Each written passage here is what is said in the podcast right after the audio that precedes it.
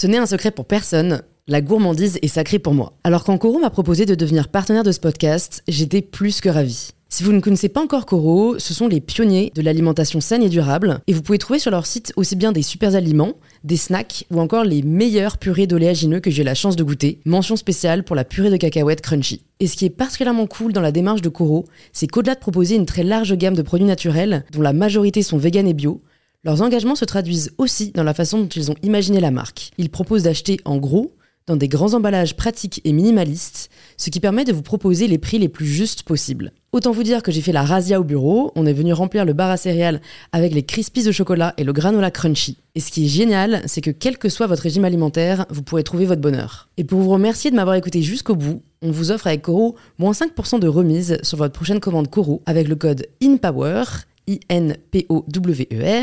Pour découvrir ou redécouvrir leurs produits. Rendez-vous sur www.coro.fr et surtout, régalez-vous.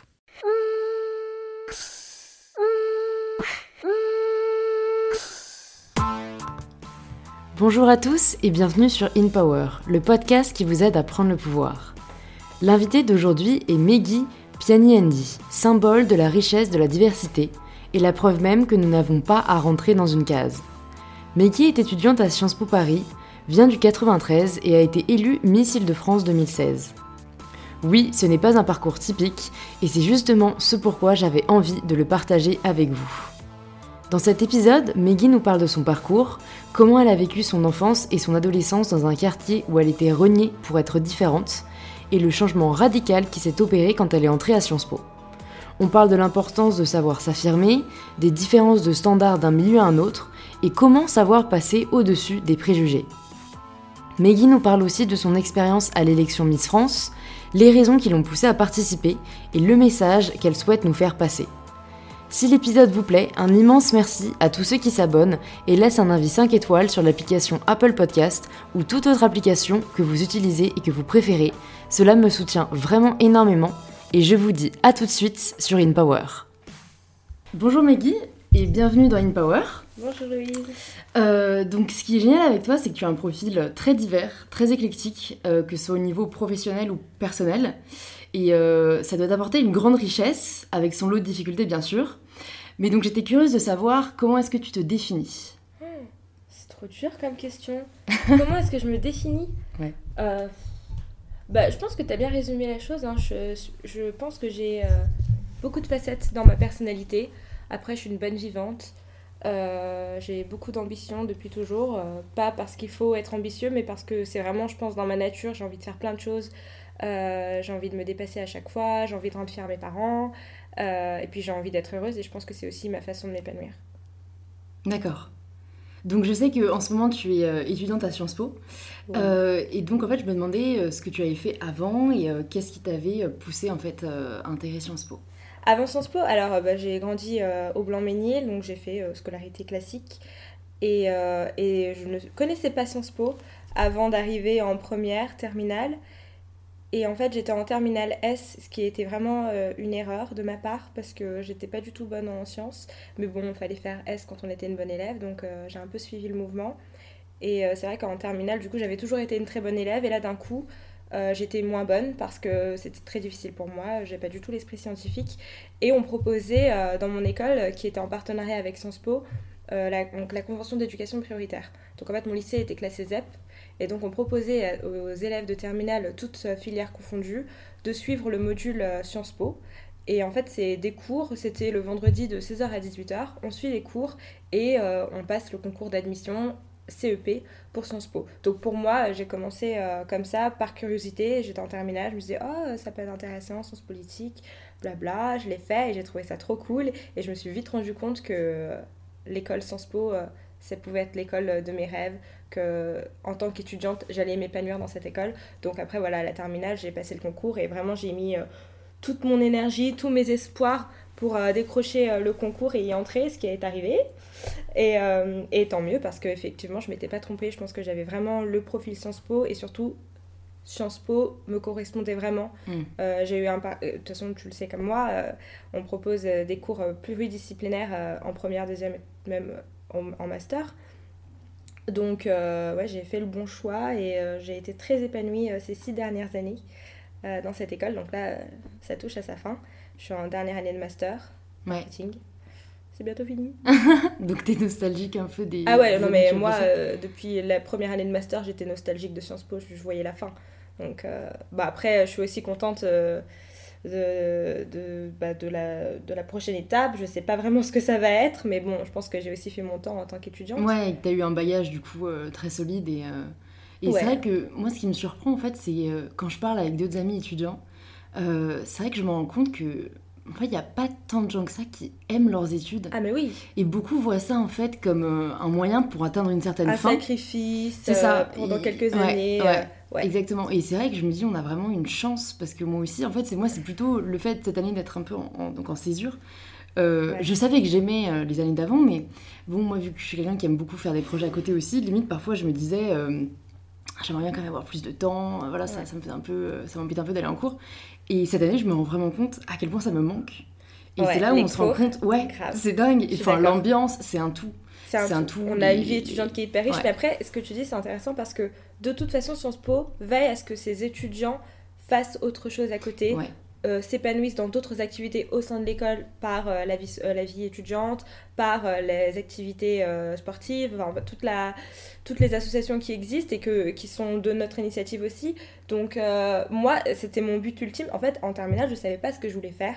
Mais quand j'ai vu le programme Sciences Po, je me suis dit, ah, je vais je vais kiffer ce cours-là. Ah, ouais, pareil. Et en fait, c'est vraiment. Limite, il n'y avait aucun aspect qui ne me plaisait pas. c'est ça. Et je me dis, bon, après, il y a quand même des cours qui sont. C'est une charge de travail importante. De toute façon, c'est scolaire, à un moment donné, il faut aimer, euh, il faut prendre sur soi aussi, euh, de se poser, d'apprendre. Le côté euh, apprentissage, il est, des fois un peu lourd, même si on aime bien les cours. Mais moi, je, voulais Sciences Po parce que je savais que j'allais m'épanouir en tant qu'étudiante. Et pour moi, les, études ont toujours eu une place importante dans ma vie. c'est vrai que c'était mon, mon, petit truc à moi que j'aimais bien. Je me, je me rappelle, je me plaignais tout le temps au lycée, je disais, j'ai pas de talent, je sais pas chanter, je sais pas danser. mais j'étais bonne à l'école. Donc c'était quand même assez important pour moi d'arriver de faire des études supérieures et, surtout de les apprécier. Et encore aujourd'hui, je ne sais pas ce que je vais faire. Mm. Mais, euh, enfin, j'ai pas une idée de métier précis en tête, ce qui est, ce qui est difficile. Hein. Mais euh, je suis très heureuse parce que Sciences Po, au moins chaque année, euh, j'ai été heureuse d'apprendre. Ouais, ouais, ouais. Et on s'enrichit, on a quand même un bagage. Et, et, en plus, qui nous permet finalement, même si on ne sait pas exactement où on va, ben, par les méthodes de travail, par la, la, la force de travail qu'on a appris à avoir, ça nous permet d'avoir cette plus-value quand on est sur le marché euh, professionnel. Sur le marché du travail. le marché du travail.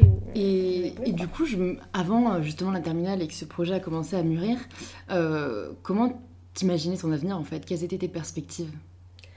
Moi, j'ai eu une éducation assez stricte, comme ma mère est arrivée en France et n'avait vraiment pas fait d'études. Enfin, ma mère, c'est particulier, elle a arrêté l'école à 6 ans. Euh, mon père. Le rêve de certains enfants. ah, clairement, elle était, bah, elle était pas bonne élève à l'époque. Elle, elle, savait pas, elle a grandi à l'île Maurice, donc euh, je pense qu'elle était dyslexique, sauf qu'il n'était pas capable de mettre un mot dessus. Euh, donc euh, les professeurs étaient assez violents et tapaient les élèves quand ils étaient mauvais. Donc ma mère avait toujours eu des difficultés. Elle détestait l'école. Elle venait d'une famille de 8 enfants. À la fin, euh, il, fallait bien, il en fallait bien une qui s'occupe de la maison. Donc ça, ça a été ma maman. Mais arrivé en France, mon père, lui, a toujours été un, élève brillant. Il voulait être avocat. Il a suivi ma mère quand elle est venue s'installer avec sa famille en France. Donc ils venaient tous les deux de Ils venaient tous les deux de l'île Maurice, ouais.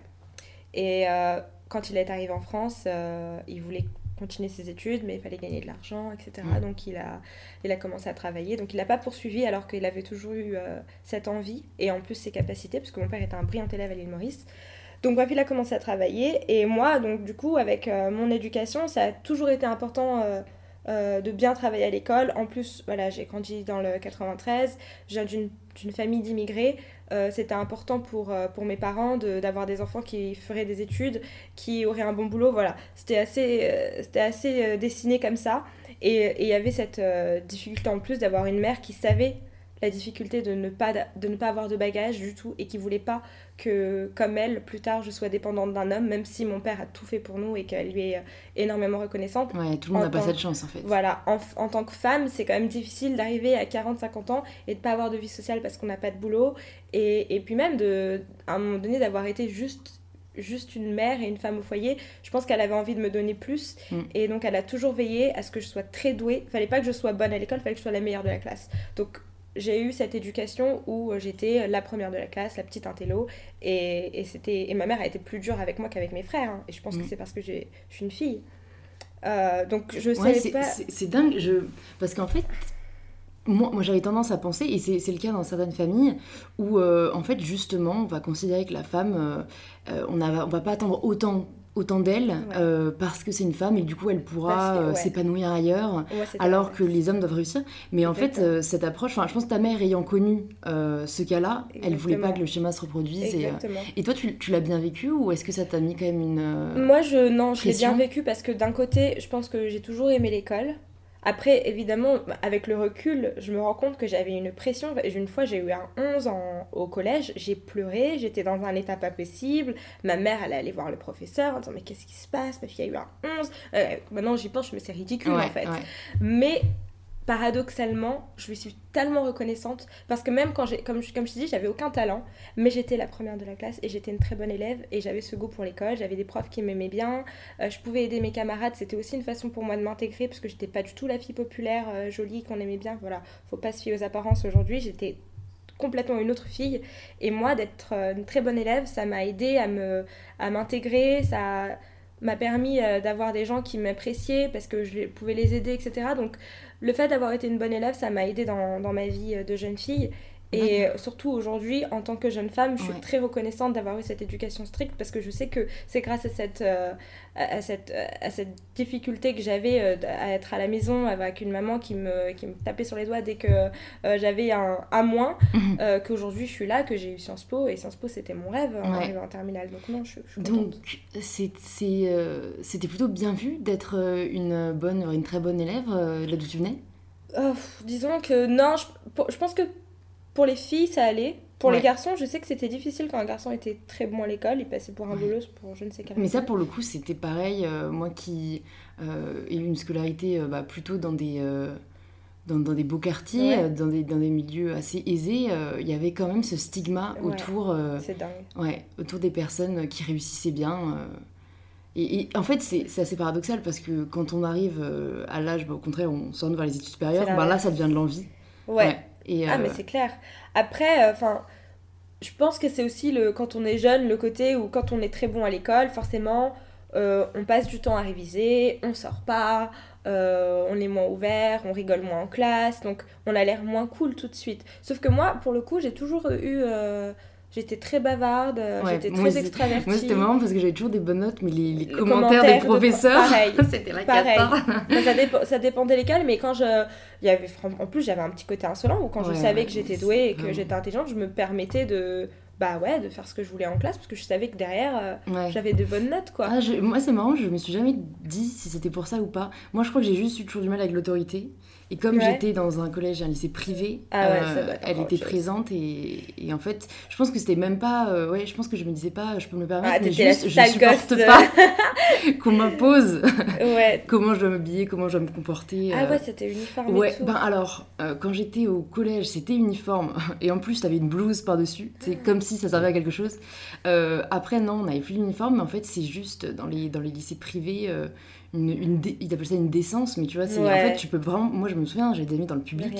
Elles mettaient des jupes au-dessus du genou. J'étais là, genre, putain, la chance Parce Ouais. que moi, je me prenais une de colle quand j'avais une jupe C'est au-dessus du pas genou. vrai. Ouais. Oh, mais C'est pire limite des fois parce que moi je sais qu'à l'île Maurice euh, c'est euh, c'est comme ça, c'est les uniformes. Enfin c'est- je suis partagée parce que moi mon père il me disait euh, tu vois euh, je trouve que les uniformes c'est bien parce que ça met tous les élèves sur un pied d'égalité, il n'y a pas de jalousie, oh lui il a des Nike, les dernières qui sont chères, lui il porte euh, des, cha- des chaussures du marché. En ce sens je pense que c'est vrai. Euh, il y aurait moins de jugement vis-à-vis des vêtements, vis-à-vis de qui est cool, qui est riche, etc. De l'autre côté, bah, je suis quand même attachée à la liberté, etc. Ouais. Et moi, j'ai toujours adoré la mode. Euh, donc, euh, c'était aussi euh, mon petit truc où je. C'était un moyen d'expression, en bonheur- fait. Exactement. C'était mon bonheur personnel qu'on pouvait pas m'enlever et où je m'exprimais à travers mes vêtements, les couleurs que je portais, etc. Mais, et, et ce que je disais, là où des fois c'est pire, c'est qu'à l'île Maurice, je sais que les filles portent des uniformes. Et moi, quand j'y suis allée, j'avais une cousine qui, euh, qui avait son uniforme et dès qu'elle sortait, elle relevait le- la, la jupe. Et, et au final, j'étais là, mais c'est pire parce que moi, je mets des pantalons Ouais. et j'ai le droit et il y a rien de vulgaire etc et elle parce qu'elle est, elle est tellement frustrée qu'elle sort avec la mini jupe mais et c'était et franchement ouais c'était assez limite quoi à 14 ans d'avoir une petite euh, dès qu'elle sortait de la maison quoi c'est toujours le problème quand on impose des barrières. En c'est ça, plus, voilà. encore plus les lever, quoi. Exactement. Et moi, justement, j'ai eu la chance de. Bon, mes parents étaient très stricts au niveau de l'école, surtout ma mère. Mais après, en dehors de ça, ils avaient une confiance aveugle en moi. J'étais libre de faire ce que je veux. Et donc, paradoxalement, euh, j'étais euh, très sage, quoi. D'accord. Et du coup, euh, à ton avis, aujourd'hui, qu'est-ce qui reste la plus grande barrière pour que les, les, jeunes qui viennent de banlieue aient les mêmes opportunités que les autres? Je il y a plusieurs choses. Alors, c'est déjà, je travaille avec une association qui s'appelle Ambition et Réussite. Et euh, c'est intéressant parce que quand, on, quand David, le président, m'a approché, on a vraiment discuté parce que moi, euh, je voulais pas juste travailler avec une association comme ça, je voulais vraiment connaître euh, leur regard sur la banlieue, avoir vraiment un échange. Et j'ai trouvé ça hyper intéressant parce qu'on était exactement sur la même longueur d'onde. On s'est dit, le premier problème, en fait, c'est l'état d'esprit c'est que l'ambition, c'est avant tout un état d'esprit. Et malheureusement, dans la banlieue, pour les jeunes, ils n'ont même pas cette ambition parce que on leur a appris, en fait, ils n'ont pas de modèle. Ils ont l'impression que c'est pas possible. Donc en fait, ils, ils baissent à, chaque fois leur, euh, leurs, attentes. leurs attentes et ils finissent par en, avoir aucune. Et, euh, et, voilà. Et donc je pense que la plus grande barrière, elle est psychologique au final. C'est vraiment, ils ont l'impression que ce n'est pas pour eux les grandes études, la réussite, l'argent les, les, milieux sociaux, comme, pour eux, c'est pas leur monde, alors que, enfin justement, en fait, on vit dans un monde où il n'y a pas de barrière. On est libre d'aller où on veut, de rencontrer qui on veut. Et malheureusement, pour ces personnes-là, ils se, ils se renferment sur leur petite ville, sur euh, leurs petits camarades de lycée. Et il y en a beaucoup, et c'est malheureux, et je les vois encore aujourd'hui, qui n'ont... C'est horrible de dire, mais n'ont rien changé, en fait. N'ont rencontré personne de nouveau, ne sont allés dans aucun, aucun nouvel endroit, depuis le lycée. Et moi, quand je vois ça, parce qu'on est, pour certains, on est encore amis sur Facebook, je c'est tellement triste. Moi, je suis, je serais toujours attachée au Blanc-Ménil. J'aurais toujours euh, certains de mes meilleurs amis qui y habitent. Je serais toujours heureuse de, de même d'être chez moi. Je suis encore chez mes parents, hein, dans le, dans, au Blanc-Ménil. Mais à côté de ça, j'ai rencontré des gens de milieux différents, de pays différents. Je suis allée dans mille et une endroits. C'est, enfin voilà, mon monde ne s'arrête pas au Blanc-Ménil. Et, euh, et c'est aussi parce que justement, depuis petite, on m'a appris j'avais des parents qui justement venaient d'ailleurs, qui euh, avaient toujours eu un pied à Paris, qui aimaient voyager. Et, donc depuis petite, j'ai eu de la chance en fait d'avoir des parents qui avaient cet état d'esprit et qui me poussaient à être curieuse et, à ne pas me renfermer euh, sur mon petit monde. Donc tu penses que tu dois ouais, beaucoup à tes parents pour ça? Ah Moi, je me demande toujours à, quel point l'éducation euh, joue. Ah, Parce que pour le coup, ben, moi, j'ai pas eu des parents comme ça.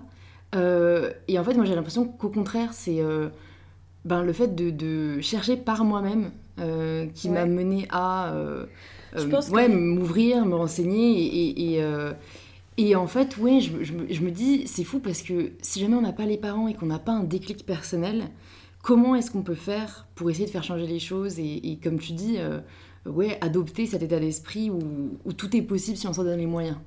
Bah justement, c'est pour ça aussi qu'on travaille dans notre association, pour aller à la rencontre de ces personnes, pour diffuser les messages, euh, parler euh, dans les écoles, etc. Parce que moi, moi c'est mon histoire. C'est que j'ai eu des parents, je, souvent, je, quand j'ai réfléchi, je fais le lien, je me dis c'était eux. Après, il y avait quand même un peu de ma personnalité, et je pense que dans ton cas, c'était complètement ta personnalité.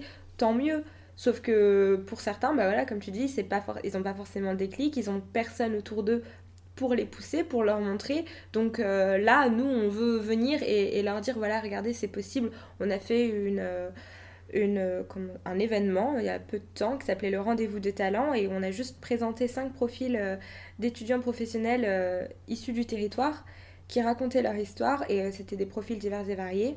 Et c'était juste, voilà, regardez un tel a réussi en étant footballeur, Macha a réussi en étant avocate, euh, Meggy est bon, elle a fait Sciences Po. Mais en fait, on est complètement différents et on a tous, avec nos personnalités, des, chemins qui vont être hyper différents, mais tous à notre façon, on peut réussir. Et c'était, voilà, on la cible, c'était des, jeunes lycéens et c'était leur montrer, vous voyez.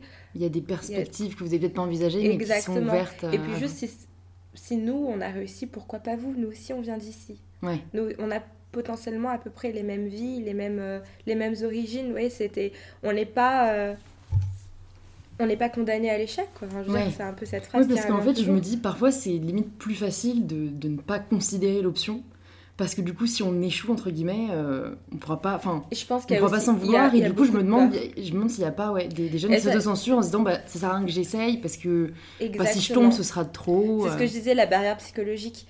Et c'est exactement ça, et c'est hyper intéressant que tu le dises, parce que moi, quand j'ai tenté le concours Sciences Po, le moment où j'ai commencé à voir ce que c'était Sciences Po, et en fait, plus je, je m'avançais dans le concours, et plus je me rendais compte à quel point je touchais tu vois, de tout près, le rêve de ma vie. Mm. Et plus j'avais peur et j'avais les jambes qui, qui, me lâchaient en me disant si je rate ce concours, je vais passer à côté de tout ce que j'ai envie de faire.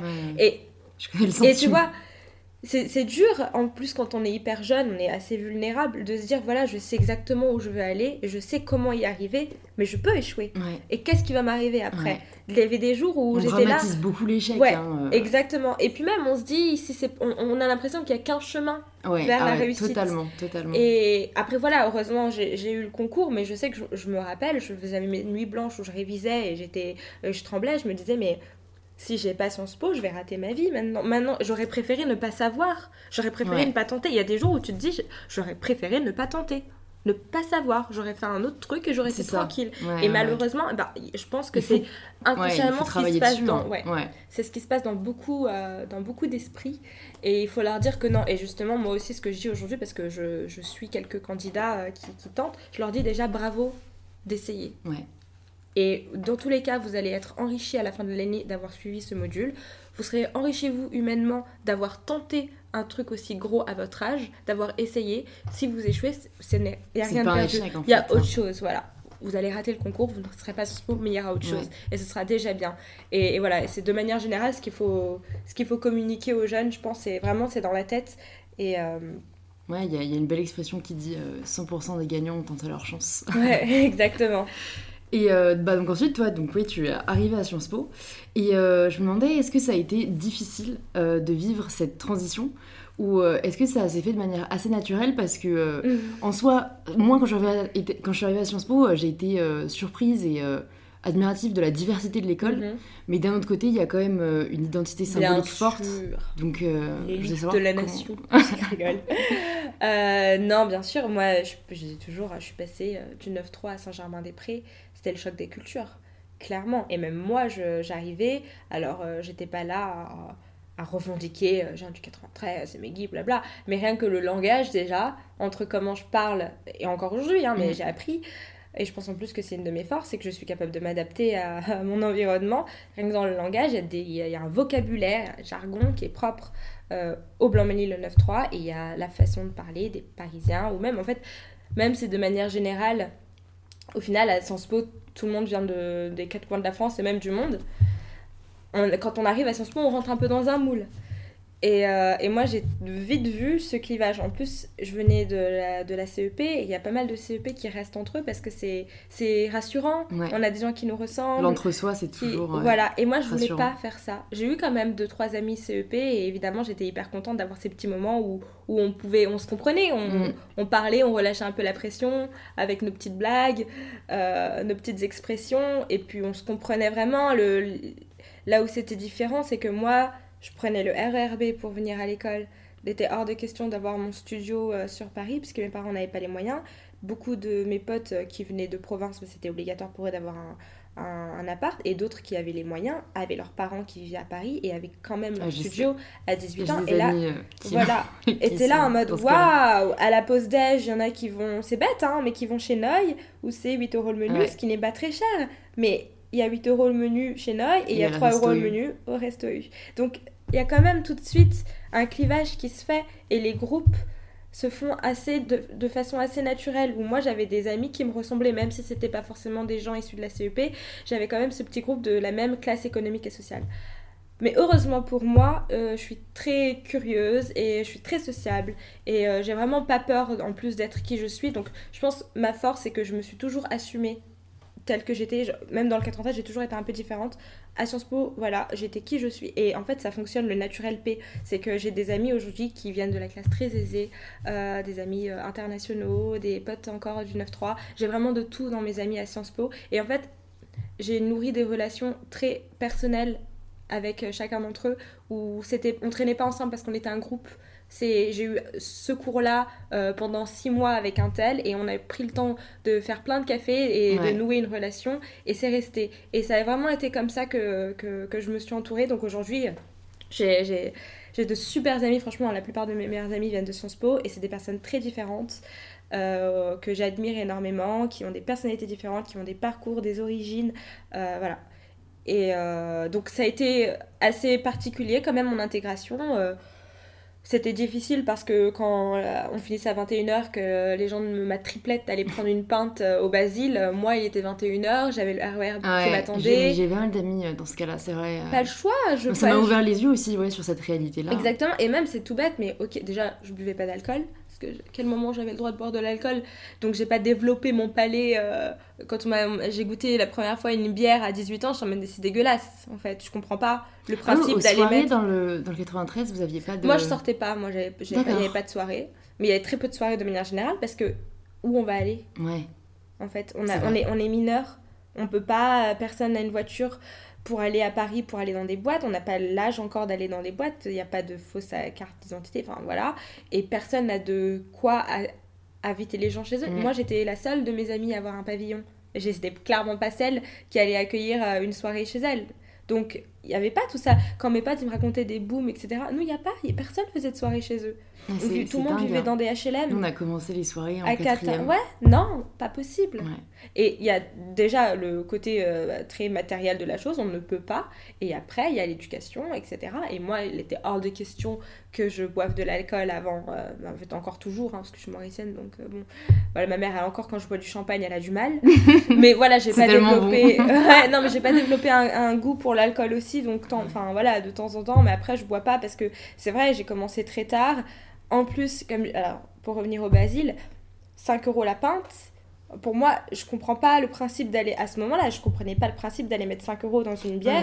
alors que moi non plus, il y en a qui le font tous les jours. Tous les jours. Et, mon, mon, déjeuner était pas à 5 euros en fait. Et on a, moi j'étais boursière, heureusement, j'avais la chance de, de bénéficier d'une bourse, mais cette bourse concrètement, elle me servait à me nourrir, à de temps en temps faire des expos, et, et tu vois, et, et je l'ai vraiment mis sur ce côté-là. Et au final, ça m'a aussi servi à de temps en temps aller dans des restos, prendre des verres avec des gens parce que c'était important. Et j'expliquais à ma mère, quand, parce qu'elle comprenait pas, mais je comprends pas, tu sors, etc. Je disais, mais maman, je, moi, je ne sors pas comparé aux autres. Et j'ai besoin, son spo, c'est aussi le réseau. Et il fallait vraiment que je prenne le temps de lui expliquer.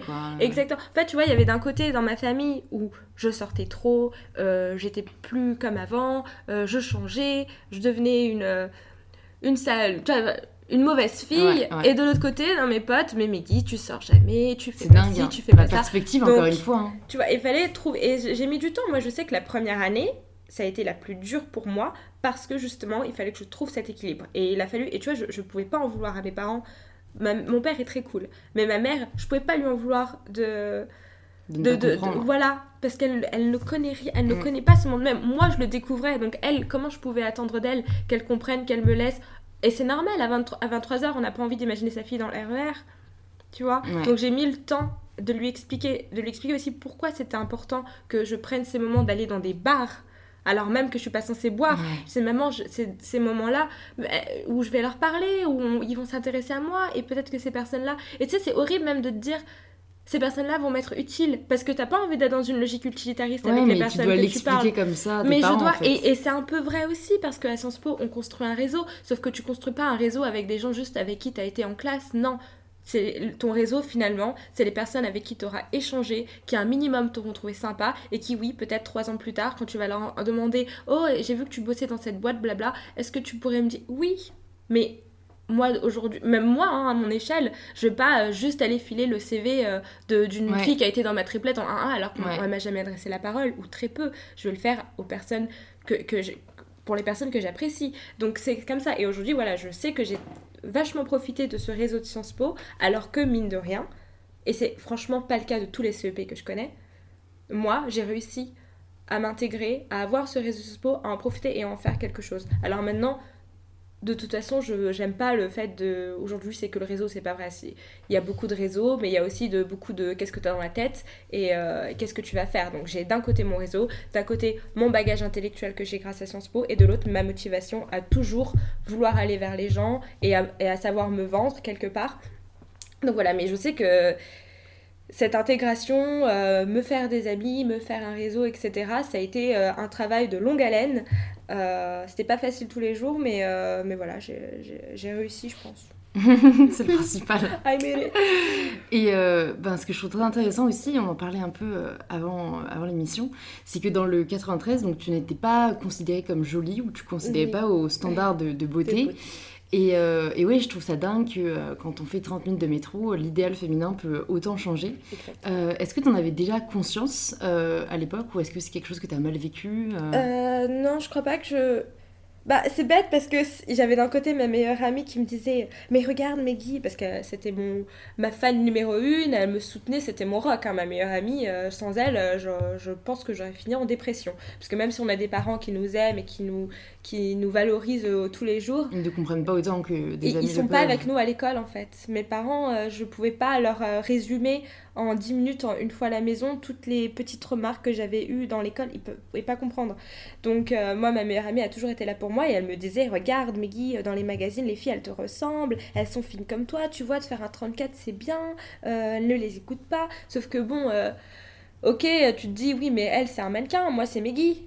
Donc, euh, entre en plus, on n'a pas la même tête, en plus, voilà, tu vois, et, et en plus, ça me permet de dévier sur le sujet de, ok, le mannequin, mais le mannequin en aucun cas, elle est de couleur, euh, de ma couleur, qui ressemble à une indienne, encore dans la mode, tu vois, Ouais, tu, aujourd'hui, tu penses Parce que moi, je, moi, je trouve qu'au contraire, maintenant. ça euh, commence. Ouais, Mais mais, ça et- et- commence, et, mais- c'est limite. Enfin, C'est limite à la c'est celle mode. qu'on trouve le plus belle, ouais. ouais. Non, mais c'est celle qu'on. c'est Toi, C'est- ta perception. Mais Ouais. tu vois, le truc, c'est que. Non, non, ça a mis un temps pour que la mode ça, euh, accepte des mannequins Ouais. noirs. Après, il y a eu les Asiatiques, mais les Indiennes, il y en a très peu. Et moi, j'ai été dans une agence de mannequins et ils me l'ont dit clairement. Ils m'ont dit, Meggy, tu as un profil ethnique. En plus, les Indiennes, c'est pas ce qui marche le plus. C'est dingue. Et, et tu vois, et tu le sais. Et moi, je le sais parce que toi, tu t'en rends pas forcément compte. Bah parce que c'est normal, tu vas les mettre un peu. C'est pas méchant du tout, mais tu vas un peu les mettre dans le même paquet, toutes ces filles d'origine étrangère. Tu vois, toutes ces filles Bah, non, non, non, mais c'est vrai, en soi, moi, je parlais du côté, en fait, atypique. Atypiques. Euh, plus tu vas être atypique, maintenant, plus ça va être une force. oui, voilà, exactement. Mais moi, là, je suis plus vraiment sur euh, bah, le côté peu- ethnique. le côté quoi. ethnique. Mm. Moi, je, en tant que. Bon, je suis même pas indienne, mais voilà, je ressemble à une indienne. Forcément, je sais pertinemment, quand je regarde un magazine, ok, on n'est pas représenté. Jamais. Et c'est pas. Tu peux pas vraiment jeter la pierre à ces, ma- à ces magazines, Mhm. etc. Mais c'est un fait. Donc, pour moi, en tant que jeune fille, j'avais aucun, aucun moyen de me dire, en fait, quelque part dans le monde, je suis une jolie fille. J'étais juste confrontée à mon quotidien de ici. ça, c'est au je suis milieu. moche. euh, Et même pas je suis moche, mais je suis bizarre et je suis malade parce qu'on pensait que j'étais anorexique. Et il y avait vraiment où, des fois où je me disais, mais en fait, moi j'étais pertinemment consciente que j'allais très bien. Ouais. Mais quand Et ça tous les à te jours- mettre le doute, quoi. Exactement, et je me disais, mais le pire c'est que l'anorexie c'est quand même une maladie mentale. Donc quand il y a même des personnes qui te côtoient au quotidien, qui sont un peu tes copines, qui te demandent, mais Meggy, euh, est-ce que t'es anorexique? Je mais en fait, enfin on traîne ensemble, est-ce que t'as l'impression que je vais pas bien dans ma tête? Ou est-ce que j'ai l'air d'une jeune fille épanouie, etc. Et donc ces, toutes ces remarques finissent par te changer et, et, et par même, tu vois, moi je me renfermais, c'est que t'as- t'as- tu sais que les gens te regardent, te jugent, donc tu vas baisser les yeux quand tu vas marcher. Alors, on est, franchement, le 93 est en train de, de me changer, moi, en tant que personne, parce que je suis de nature extravertie, je suis de nature ouverte et sociable, que je vais aller vers les gens, mais j'attirais tellement l'attention pour les mauvaises raisons que j'avais envie de me faire toute petite Ouais. et de m'effacer. Et heureusement, j'avais toujours euh, cette euh, meilleure amie à mes côtés qui euh, me permettait de m'affirmer. Et au final, j'avais aussi l'école, le fait un- d'être une bonne élève qui me, qui me permettait d'exister et d'être quand Un même refuge, en fait. exactement qui j'étais. Et mais je vais pas te mentir, hein, quand j'étais quand j'étais au lycée, au, au Blanc-Ménil, mon rêve c'était de, de me barrer d'ici. Et ça, maintenant aujourd'hui ça me dérange parce que quand je suis paradoxalement je suis arrivée à Sciences Po, je me suis retrouvée à défendre Ouais. le 93. ouais. Donc et j'étais là en mode mais On se fait souvent l'avocat du diable. Ouais, je mais pourquoi je défends un milieu que moi j'ai détesté et dont Mais en fait, c'est humain. mais Euh, c'est parce je que si ça fait partie de moi, ouais, tu vois, et parce que je peux pas supporter qu'on mette tous les gens. En fait, je veux dire, moi j'ai le droit de critiquer le 93 parce Ouais. que moi j'ai grandi, parce Ouais. que moi je connais. Toi tu connais pas, tais-toi. Ouais, c'est Voilà, c'était vraiment juste ça. Et non, je me suis retrouvée dans des débats à Sciences Po à, à faire l'avocate euh, du 9-3, à leur dire qu'on méritait notre place comme vous. Et c'était assez particulier parce que paradoxalement, je rentrais chez moi et je vais pas du tout envie de sortir de ma maison, fait. quoi. Donc euh, ouais, c'était assez particulier. Et, Et, euh, même aujourd'hui de le dire, tu vois, et, et de pas mentir sur... euh, à quel point j'ai pas aimé le 93, c'est un parti pris et c'est difficile parce que je veux pas qu'on me jette la pierre, tu vois, mais sauf que c'est ma vérité et je dis pas. Hein. Il y en a qui l'ont très bien vécu. Moi, d'ailleurs, une de mes meilleures copines à Sciences Po, euh, qui était euh, très jolie, euh, qui venait de Sevran, elle, elle comprenait pas quand je lui disais, je fais, mais regarde-toi et regarde-moi. Je sais, c'est normal que tu l'aies bien vécu. Toute ta vie, t'as été la jolie fille de la classe. Pourquoi? T'étais d'origine algérienne, donc tu faisais partie de la majorité. Moi, je faisais partie de la minorité. Le racisme, il s'exerce toujours envers une minorité. Donc, on n'a pas du tout la même expérience. Et de manière générale, en fonction de qui on est, dans son milieu, on n'aura pas la même expérience en fait, ce que je trouve dingue avec ce que tu dis, c'est que ouais, même au-delà de fonction de qui on est, c'est plutôt en fonction de ce que les autres perçoivent de nous.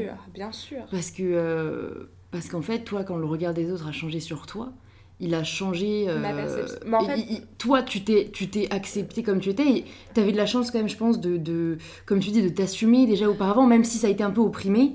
Tu as pu t'épanouir. Après, euh, alors que certaines personnes ont peut-être été tellement, euh, justement, ouais, victimes de C'est vrai que ça m'a carrément aidé. Hein. Ils ont. leur, leur, perception d'elles-mêmes, leur perception d'elles-mêmes ne peut pas changer. Quoi. Moi, moi, heureusement, quand même, je veux dire, j'avais déjà ma meilleure amie qui était mon, mon rock.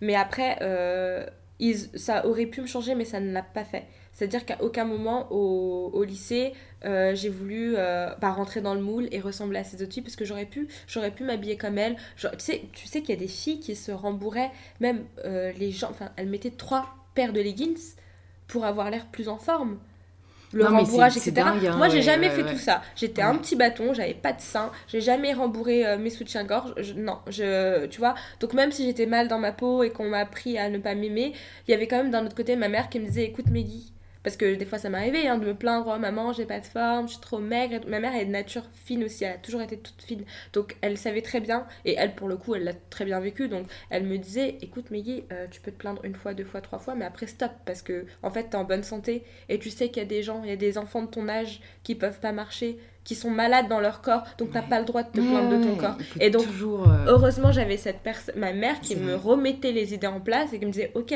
Et c'est pour ça que je me suis aussi forgée. J'allais à l'école, je me disais ok, on va m'insulter tout le long de la, du chemin pour aller à l'école. J'entendais des, des, petites remarques et je me faisais un. Tu vois, j'avais une carapace quoi. C'était difficile, mais ça m'a pas changé. Donc, arrivé à Sciences Po, c'était plus un bonus que d'avoir des gens qui me trouvaient jolie. Mais d'un autre côté, je trouvais ça ridicule parce que au final, il y avait c'était la même chose. Il y en avait qui jugeaient les filles qui étaient en forme, tu vois.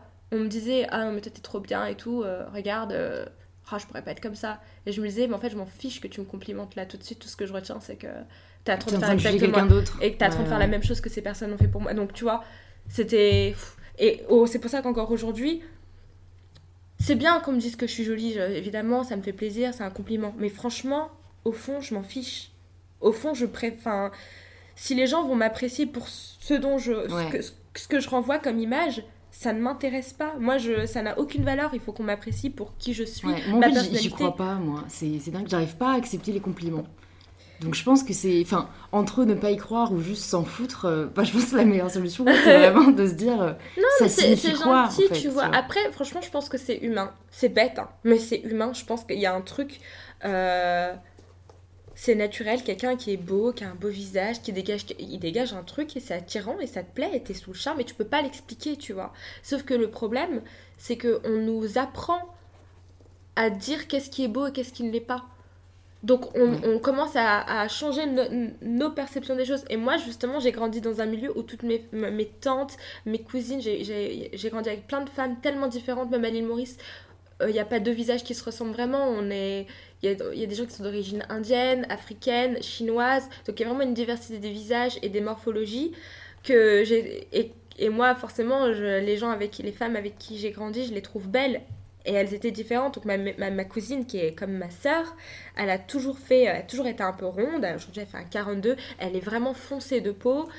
Et c'est pour moi une des plus belles filles que je connais, tu vois. Et j'ai grandi avec elle. C'est ça à quel point c'est subjectif. en fait, c'est terrible, je trouve, parce qu'il y a une certaine objectivité.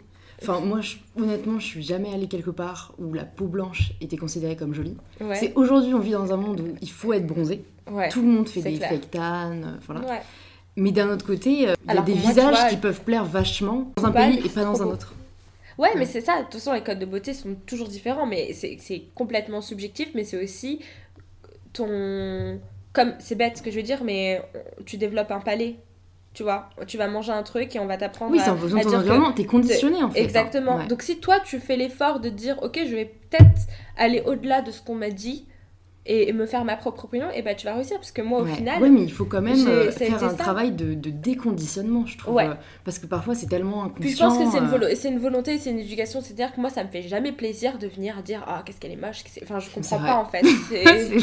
C'est- j'ai pas C'est le temps, je c'est tu vois, tu penses pas comprends en fait. pas. ça. Ouais. Mais par contre, je sais que trouver le compliment, euh, en fait, moi, quand je fais un compliment à une femme, ça me rend heureuse, tu vois. Genre, euh, je suis trop contente de trouver quelque chose d'appréciable Ouais. chez quelqu'un. Et de savoir que tu vas lui faire plaisir aussi. en ça. Exactement. Donc, euh, franchement, mes copines au quotidien, j'ai toujours un, un mot gentil parce que de donner le sourire à quelqu'un, ça te, ça te rend le sourire, tu vois. Donc, euh, c'est aussi une éducation à avoir. Et moi, je sais que ma mère m'a appris où, en fait, on n'avait pas le droit de dire euh, Ah, elle est moche et tout. On n'a pas le droit, ça se dit pas, tu vois. Et, et c'est bête, mais les enfants, ils le font des fois. Mais oui. Tu sais, et on dit Ah c'est un effet de groupe. et, et ouais, tu sais, l'enfant, quand tu vas dire Oh, elle est moche, maman, bah, t'as quand même la, la logique, c'est que la maman dit Ah non, on dit pas ça. Bah, on doit garder ça jusqu'à quand on grandit, tu vois. Quand, quand on est au lycée, on doit continuer ce truc de T'as pas le droit, c'est pas bien de le dire. Ouais, ouais, Et du coup, tu vas te forcer à voir les choses différemment. C'est une question d'éducation, je pense. Et donc ensuite, tu as participé euh, à l'élection Missile de France, Ouais. que tu as remportée.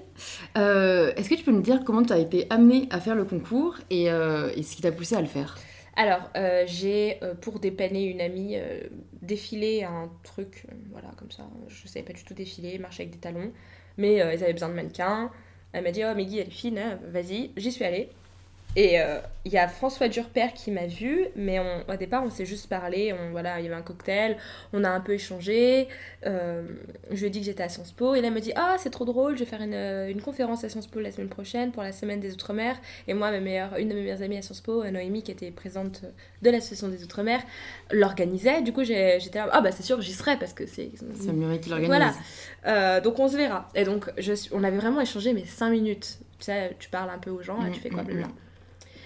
Et donc, on s'est vu après la conférence, et là, on a discuté. Donc, il m'a un peu dit ce qu'il faisait dans la vie. Euh, il est historien, écrivain, journaliste, et c'est vraiment quelqu'un qui a envie d'amener euh, de la diversité euh, à l'écran, donc à la télévision française. Il est vraiment dans, dans un souci de représentativité. Et il me disait que. à côté de toutes ces activités, il était également, il travaillait pour le comité Missile de France, de temps en temps.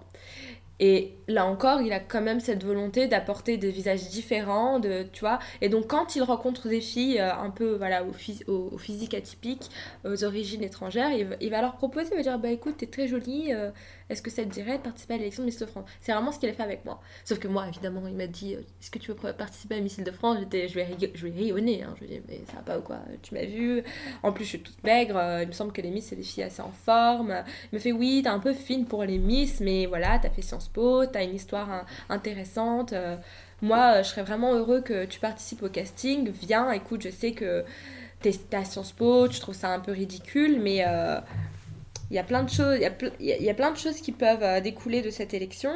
Euh, en plus, euh, tu vas toucher une audience qui est assez incroyable. Si tu es élu Missile de France, tu vas parler devant 10 millions de téléspectateurs.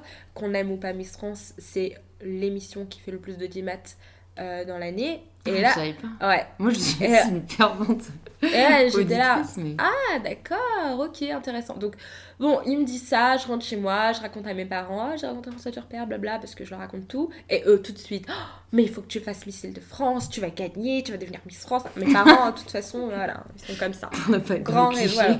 Aucun, euh, aucune objectivité. Euh.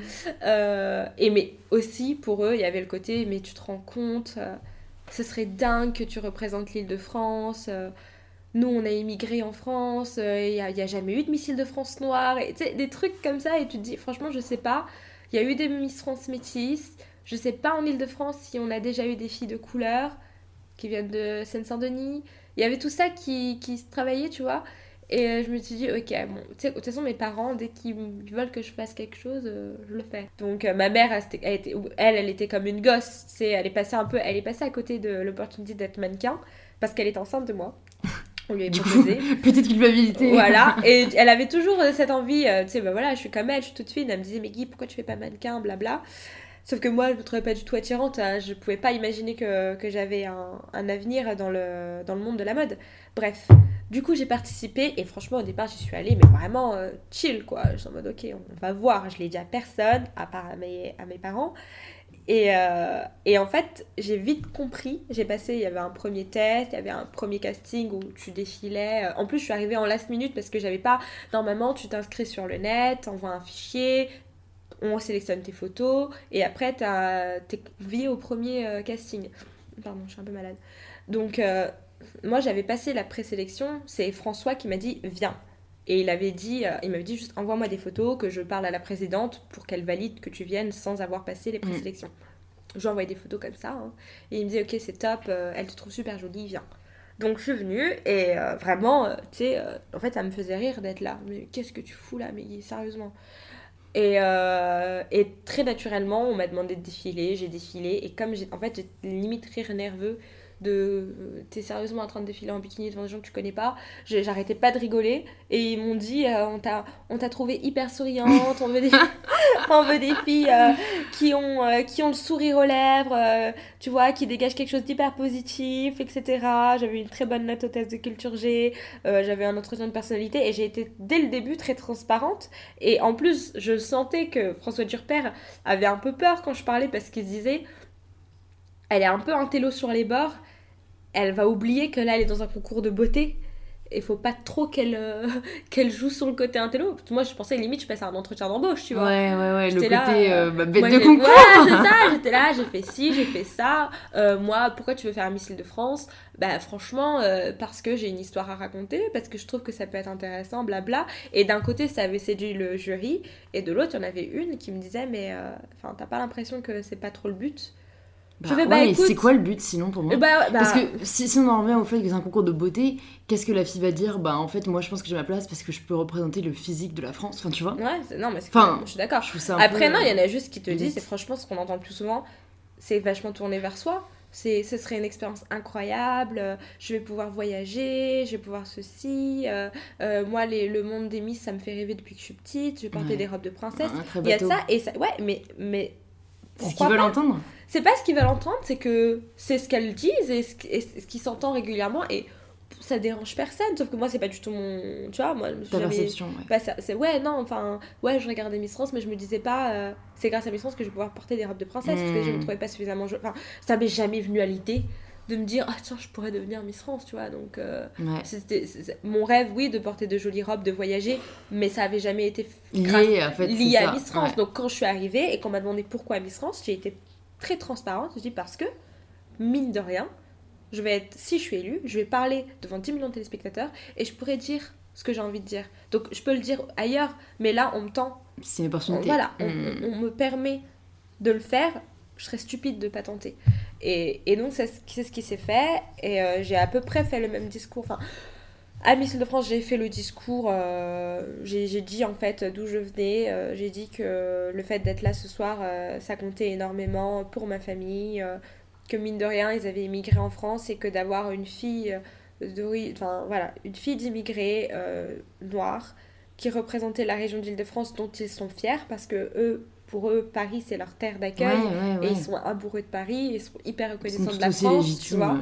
Voilà, c'était aussi une façon de d'à la fois d'honorer ma famille, mais d'honorer la France en disant merci, tu vois.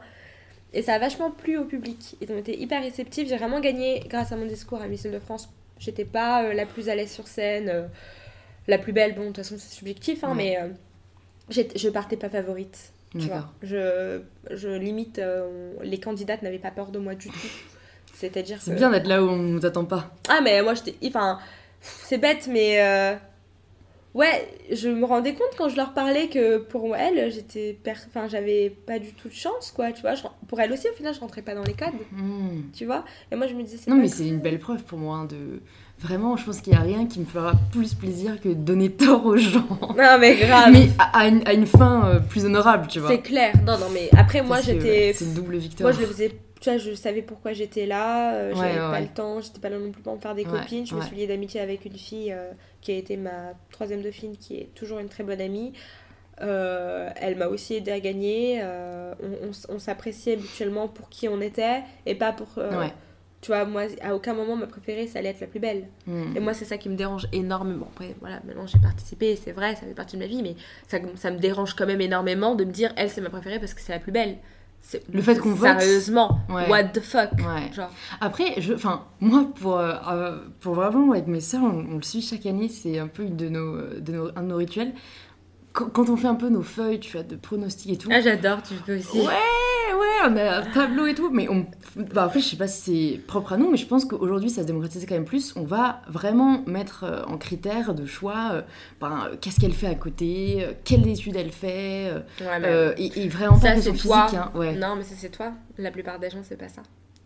c'est ouais. Et- franchement, hein. Du coup, tu peux nous dire, ouais, que- quelle est la réalité un peu derrière, quelles sont les coulisses un peu de, de Miss France? Bah écoute, moi de ce que j'ai compris, et euh, bon je vais être... euh, je vais pas rentrer dans les détails, mais en fait c'est juste... Miss France, c'est une émission télé, c'est un divertissement.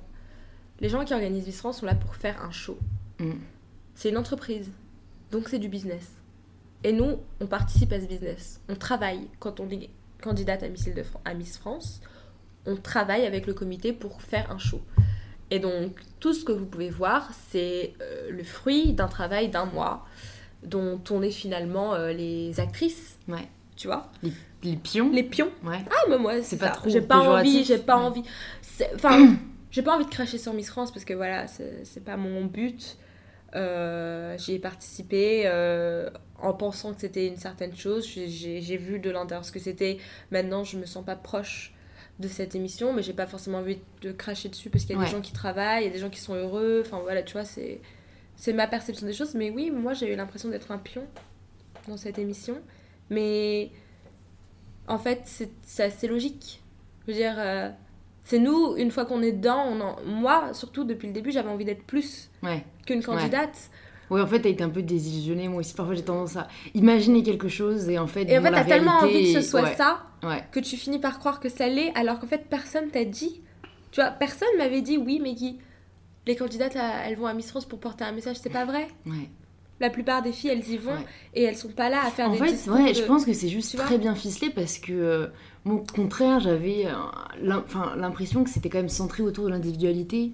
Euh, donc ouais, c'est vrai que on se dit pas en fait non, Non, mais tu vois, vous n'êtes pas vraiment considérés, vous êtes un moi peu des peux- étiquettes. ouais voilà moi je vais pas cracher sur Miss France parce que déjà c'est pas de leur faute en fait au fin de moi je l'ai mal vécu Miss France pas uniquement à cause de l'organisation etc mais vraiment parce que le regard des gens les commentaires c'est vraiment la- la- l'accueil de cette, de cette élection qui m'a déçue mais ça c'est propre aux gens en fait tu vois il y a des ouais. je veux dire je ne suis pas allée loin dans l'élection. Moi, le comité m'a mis dans les 12, donc ils m'ont apprécié un minimum pour me mettre dans les 12. Ouais, quand même, attends, J'ai eu un entretien euh, de belle, personnalité. euh, je sais que quand voilà, quand j'ai fait mon entretien de personnalité pour être dans les 12, j'ai parlé à ce comité, aux personnes qui avaient travaillé avec nous, et je sais qu'ils ont, ils ont apprécié mon histoire, ils avaient envie de, me faire ce cadeau, de me, mettre dans, de me permettre d'aller un peu plus loin dans l'aventure. Euh, je sais qu'ils ont été touchés, tu vois, j'en j'en ai vu qui avaient les larmes aux yeux, etc. Donc voilà, eux, ils m'ont donné ma chance d'aller dans les 12. Après, une fois dans les 12, les gens n'ont pas voté pour moi. Les gens savaient que j'avais eu la meilleure note de culture générale, les gens ont entendu mon discours, mais les gens n'ont pas voté pour moi, tu vois. Donc, c'est les gens qui s'en fichent. On va pas Il y a blâmer. aucun trucage, je me suis toujours demandé. Parce qu'aujourd'hui, on est dans une. Non, mais tu vois, je veux dire, on sait que toutes les émissions sont truquées. Moi, je me dis toujours. euh, Déjà, est-ce qu'il y a tant de gens qui votent que ça? Je Parce que moi, pas, je me dis, il faut quand même du monde Ah si, pour mais vouloir payer pour sais- envoyer un texto. c'est clair. Hein. Bah écoute, si, Mais, parce que euh, regarde, si tu regardes les candidates, moi je pense que c'est pas truquer les votes, parce que les gens, même ah, tu vois, voilà, tout bête, ma famille, mais c'est pas possible, euh, comment ça t'es pas dans... En plus, non seulement j'étais pas dans les 12, mais j'étais classée 11 sur 12. Donc c'est-à-dire que il y a énormément de candidates régionales qui ont eu plus de votes que moi. Donc j'ai eu très peu de votes alors que je représentais la plus grosse région. Donc moi j'avais, j'étais vachement confiante, hein, même si je savais que j'étais pas la plus belle, etc. Je me disais, tu sais quoi, je vais faire un putain de discours, je représente l'île de France. Peut-être que toutes les personnes qui justement regardent un peu l'émission comme ça, moi je vais un peu toucher ces personnes qui vont se dire, ah bah tiens, en voilà une qui a quelque chose à dire, euh, je vais voter.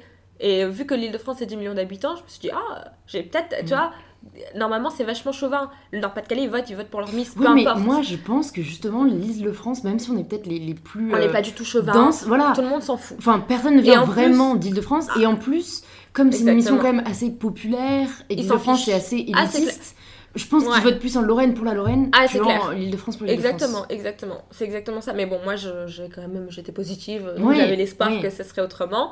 Et à aucun moment, j'ai fait le buzz parce que j'avais tenu un discours Mm. euh, positif pour la première fois euh, sur la Seine-Saint-Denis. À aucun moment, j'ai fait le buzz pour ces raisons. Mon. Bah, buzz, il est arrivé un an plus tard, Ouais, après la ça. vidéo fraîche. Ouais, Donc, moi, c'est comme ça que je, que je t'ai connue aussi. Voilà. Mais donc, Là, les gens quoi, en fait, intelligents, entre guillemets, se qui- sont intéressés à moi. Ce qui est un peu dingue, c'est que en fait, les réseaux sociaux euh, ont à la fois été un vecteur euh, bah, destructeur pour toi et en même temps salvateur. Ouais. Parce que je pense quand même que beaucoup de gens t'ont connu euh, grâce à la vidéo de Minute Buzz, Ah, au fond, donc de manière plus. positive, tu Ouais, vois, que de c'est manière clair. négative, vu que bah, ça a été mon cas. Et comment est-ce qu'ils t'ont approché, Minute Buzz? Ah, c'est très drôle. une de mes meilleures amies de New York euh, a rencontré la fondatrice de Fresh dans un bar.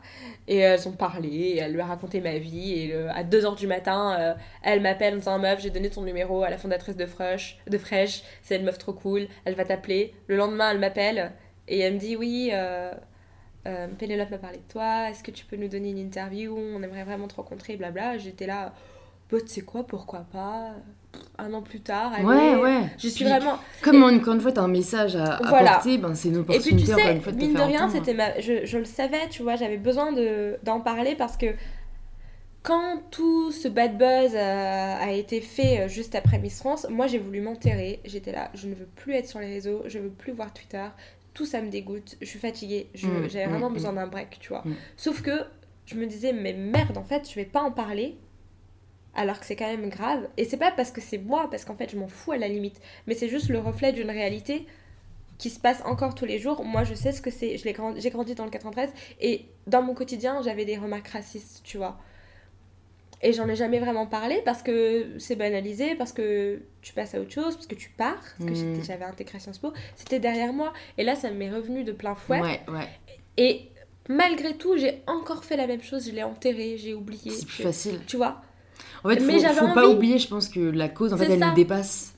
Et j'avais j'avais oublié et j'avais envie en fait de me faire toute petite et de me dire OK, c'est bon, c'est fini. Sauf que j'en parlais à mes amis et j'étais outrée et avec mes amis on se disait mais c'est vrai, tu devrais en parler, tu devrais faire un article. Tu vois, je- on avait fait une compilation de sales tweets et on se disait mais regarde, c'est quand même dingue ce qui se passe et personne n'en parle. Enfin, c'est Miss France, donc on sait. Les gens savent, tu vois, qu'on m'a insulté, qu'il y a des, des critiques racistes pures et dures, qu'on a, qu'on s'est acharné sur moi juste à cause de mes origines. Et ça choque personne. Ouais, ouais, Et personne dis, euh, s'attarde, tu vois. Et je me disais, c'est dur de dire, ah, je vais, je vais faire la révolution parce que je suis victime. Tu, c'est plus, moi, ça aurait été plus facile pour moi d'écrire un article si ça avait été quelqu'un d'autre. Mais comme c'était moi, tu passes à autre chose. Tu dis, c'est pas grave, c'est pas grave. Et donc, au fond, je l'avais gardé et avec mes amis, on s'était dit, ouais, tu vas écrire un article, je vais le donner au Huffington Post. Bref, j'ai rien fait, tu vois. Manque de courage, de temps, de motivation, j'ai laissé passer. Et quand un an plus tard, euh, la fondatrice de Fresh m'a approchée, je me suis dit, tu sais quoi, c'est le moment, je vais le faire, je vais en parler. Parce que, en fait, de dire euh, comment, euh, qu'est-ce que, comment c'était Miss France, de dire, ah, c'était une expérience incroyable, ouais, c'est bon, stop. Tu vois, Mm. genre, c'est, en fait, c'est pas ça Ouais, dire. semblants, ouais. C'est pas intéressant. Comment t'as vécu Miss France, blabla, ouais, c'est bon, je m'en fous. En fait, ce que j'ai envie de dire, c'est, Mm. voilà ce qui s'est passé, voilà ce qui se passe, en fait, tous les jours. Et il est temps qu'on en parle et qu'on fasse quelque chose, tu vois, pour arrêter ça, parce que moi, je vais bien. J'ai une famille géniale, j'ai un cocon, j'ai des études, tu vois, là j'ai 24 ans, tu vois, donc ça, je suis pas vulnérable. Mais je sais que j'étais très vulnérable au lycée, que malgré tout j'ai réussi à avancer. Mais tu sais, le nombre de messages que j'ai reçus à la suite de cette vidéo, et encore là maintenant, des fois je me retrouve à faire la psychologue auprès de gens, à leur, à leur euh, redonner confiance en eux. Ouais. Ouais, je connais. Tu ça. connais, voilà. Et tu te dis, c'est vrai que c'est très dur comme position parce que t'as envie d'aider les gens, mais d'un côté, aider chaque personne individuellement.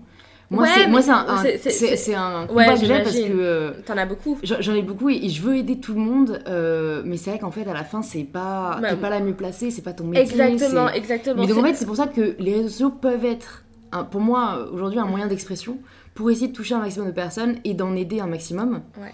Mais il y a toujours le revers de, euh, tu sais pas comment ça va être interprété, euh, et ça peut se retourner au fond contre toi. C'est clair, mais après moi, j'ai pris le temps de répondre quand même à tous les messages que j'ai reçus, lentement mais sûrement, tu vois. Euh, après, c'est vrai, je te cache pas, il y en a qui reviennent et qui pensent que parce que je leur ai accordé un temps à leur dire des choses gentilles, etc., à leur redonner confiance en eux, bah c'est normal, tu vois. Ouais, t'es la seule que- personne en fait. Exact. Et c'est là que c'est et c'est là que tu te dis il y a un problème Ouais, et ouais. c'est hyper triste et c'est pour ça que moi maintenant mon message il est dans franchement il y a plein de gens comme ça qui vivent et qui voient qu'il y en a y a, dans leur entourage quelqu'un d'isolé, quelqu'un de pas bien dans leur peau, etc. Et des fois ça, vous ça ne vous coûte pas grand chose de juste prendre le temps d'écouter quelqu'un et de lui tendre la main. Et moi j'ai eu cette chance avec ma meilleure amie, tu vois, et c'est pour ça que je m'en suis sortie.